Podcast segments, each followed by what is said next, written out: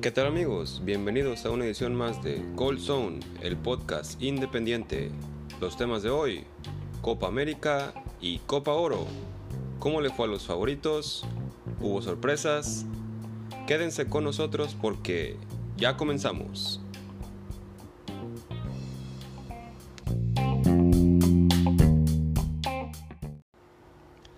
Así es amigos, como ya saben, y si no saben, aquí estamos para contárselos. Se llevaron a cabo los partidos de las jornadas inaugurales de la Copa América y de la Copa Oro. En los partidos de la Copa América, el partido inaugural fue Brasil-Bolivia, en el, en el cual se impuso Brasil 3 a 0. Argentina-Colombia, en el que Colombia salió vencedor con un marcador 2 a 0. Uruguay le ganó 4 a 0 a Ecuador. Venezuela empató a 0 con Perú. Paraguay empató 2 a 2 con Qatar. Y Japón perdió 4 a 0 contra Chile. Al momento de grabar este episodio se está llevando a cabo el se, acaba de terminar, perdón, el partido entre Brasil y Venezuela, en el cual Brasil quedó 0 a 0 con el equipo del Tinto. Pero bueno, hablemos un poco de, del partido de Brasil y Bolivia. Brasil se impuso 3 a 0 a Bolivia en un partido que teóricamente era de trámite para la Canariña. Sin embargo, los bolivianos fueron a sacar el cero e, impusieron condiciones duras durante los primeros 45 minutos y lo estaban consiguiendo. Se fueron al descanso con el 0 a 0 y la afición brasileña no salió muy contenta. De hecho, abucharon a su equipo. Diría yo que la afición de Brasil es una de las más exigentes en el mundo, se podría decir. Sin embargo, Brasil acabó imponiendo condiciones y anotó tres goles en el segundo tiempo gracias a la, a la calidad de sus jugadores, ¿no? Brasil fue capaz de poner en el terreno de juego lo que les estaba pidiendo el entrenador y también hay que mencionar aquí el rol que ha tomado Coutinho. Como ya lo anticipábamos en este subpodcast, eh, Coutinho es el jugador que está llamado a ser el líder de este equipo durante esta Copa América y al parecer no le ha quedado grande su papel. Eh, tomó las riendas del equipo, comanda las jugadas ofensivas y para su causa se impusieron, como ya dijimos, 3 a 0. Argentina contra Colombia fue otro de los partidos más interesantes de la jornada inaugural. Argentina perdió 2 a 0 contra Colombia. Y bueno, aquí vamos a hacer mención de que hay algún sector de la prensa que diría yo eh, mercenaria, prensa mercenaria, me gustaría llamarla así, que mm, de inmediato señalaron y se dedicaron a culpar a Lionel Messi por la derrota de Argentina, sin analizar nada del partido, sin hablar más allá de lo que realmente sucedió en la cancha. Y me gustaría señalar que pues es prácticamente una falta de respeto para la selección de Colombia decir que este era un partido que Argentina tenía que ganar. Yo creo que la selección Colombia es una selección bastante competitiva, con bastantes buenos jugadores y se podía prever un resultado de este tipo. No es para nada una sorpresa que Colombia le haya ganado a Argentina, más allá de que Argentina ha presentado estos mismos problemas que presentó en este partido durante los últimos meses. Yo diría que Argentina no tiene ni pies ni cabeza, el técnico es un absoluto improvisado, no tiene ninguna autoridad frente a los jugadores, no se sabe a qué juega el equipo de Argentina. Messi tiene que bajar hasta a veces hasta, su propia área para agarrar los balones, tratar de armar en la jugada y tratar de definir en la jugada. Y si quiere apoyarse con sus compañeros, Argentina pierde el balón. Bueno, creo que Argentina está pasando por un mal momento y hay que ver si va a ser capaz de remontar este inicio em, desalentador para ellos. Sin embargo, no todo fue malo durante el partido. La verdad que los goles de Colombia cayeron cuando mejor jugaba Argentina, porque sí, señores, estaban jugando bien en el segundo tiempo. Sin embargo, al momento de caer el primer gol de Colombia, la moral de los argentinos se vino abajo y pues acabaron sucumbiendo contra los colombianos. Tan desesperados acabaron los argentinos que al final estaban mandando centros para poner a competir al Kun Agüero contra las torres que tiene Colombia de centrales y ya sabemos que Kun Agüero no es el, el delantero más alto. Em, también Uruguay, pasando al partido de Uruguay-Ecuador, Uruguay dio una muy buena exhibición contra Ecuador, sin embargo me parece a mí que hay que tener un poco de mesura.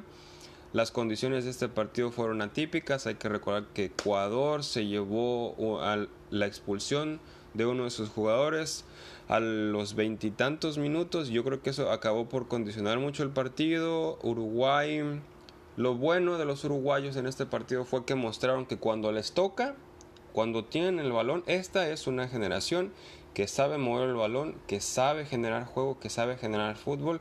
Y yo creo que eso es lo rescatable de Uruguay. Sin embargo, ojo aquí, mal haría Uruguay en confiarse, eh, porque no todos los partidos van a ser así, no se le va a presentar la misma suerte que se le presentó en este partido. Por lo demás, Venezuela-Perú fue un empate, como ya lo habíamos mencionado, no hay mucho que, comentar ahí, a excepción de que Perú anotó dos goles que fueron anulados por el VAR. Paraguay-Qatar, esta fue la sorpresa, diría yo, de la jornada inaugural. Hablando de sorpresas, Paraguay inició con la ventaja 2 a 0, parecía que el partido estaba liquidado, sin embargo el campeón asiático vino de atrás para empatar el marcador a 2. La verdad es que impusieron condiciones en el segundo tiempo y sorprendieron a propios y extraños. Recordarles que Qatar viene haciendo muy bien las cosas a nivel selección. tienen a gente del Barcelona o que ha trabajado para la Academia del Barcelona preparando e implementando el estilo de juego de la Masía en el seleccionado de Qatar. Y se nota, ah, son los vigentes campeones de la Copa de Asia y dieron la sorpresa en la jornada inaugural. No así Japón, que perdió por goleada ante Chile 4 a 0 Japón yo creo que pagó cara la osadía de traer un equipo prácticamente sub-22. Eh, habían anticipado es que le iban a tomar este torneo como formación para los jugadores eh, que van a disputar los Juegos Olímpicos de Tokio. Y yo creo que bueno, como ya dije, pagaron caro el atrevimiento y acabaron sucumbiendo por 4 a 0 ante Chile. Pasando a nuestra sección de la Copa Oro, los partidos a destacar pues bueno, está la goleada de México contra Cuba. México acabó imponiéndose 7 a 0 a Cuba en un partido donde futbolísticamente no hay mucho que mencionar. Eh, Cuba no puso la más mínima resistencia, más allá de que es muy loable el hecho de que trataron siempre de jugar limpiamente. Eh, México fue contundente, México fue intenso desde el minuto 1 hasta el minuto 90, que es precisamente lo que había anticipado el director técnico, el Tata Martino. Había dicho que México iba a salir a pisar el, acelerador desde el minuto 1 y así lo hicieron los jugadores. Hay que destacar al jugador Uriel Antuna, que anotó tres goles, que si bien es cierto está jugando en la MLS, eh, antes, de, antes estaba jugando en la Liga de Holanda. Otro partido a destacar aquí fue el Jamaica-Honduras, que fue un 3 a 2. Acabó ganando Jamaica por 3 a 2.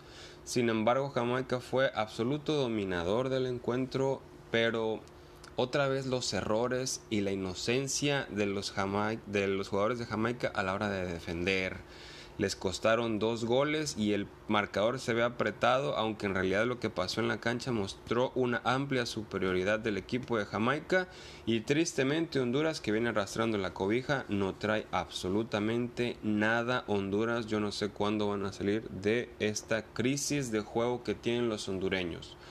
¿O será que nada más saben jugarle a México? Porque contra México estos señores hacen unos partidazos, o al menos venden más cara la derrota.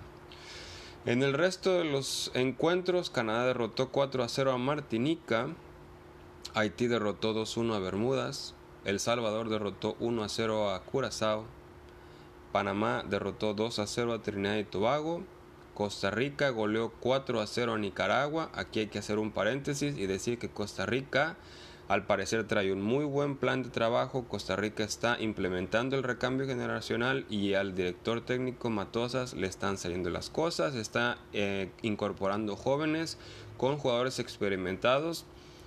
y Costa Rica se llevó el amplio margen de 4 goles a 0. Al momento de grabar este segmento, Estados Unidos está jugando el segundo tiempo de su partido inaugural contra Guyana y lo está ganando 3 a 0. Y señores, eso es todo. Con eso cerramos la edición de hoy. Les agradecemos a toda la gente que nos hace el favor de escucharnos. Y les recordamos que nos sigan en nuestras redes sociales, que nos escriban sus comentarios en Twitter. Queremos saber su opinión. Y con eso vamos a cerrar esta edición. Eso es todo y hasta la próxima amigos.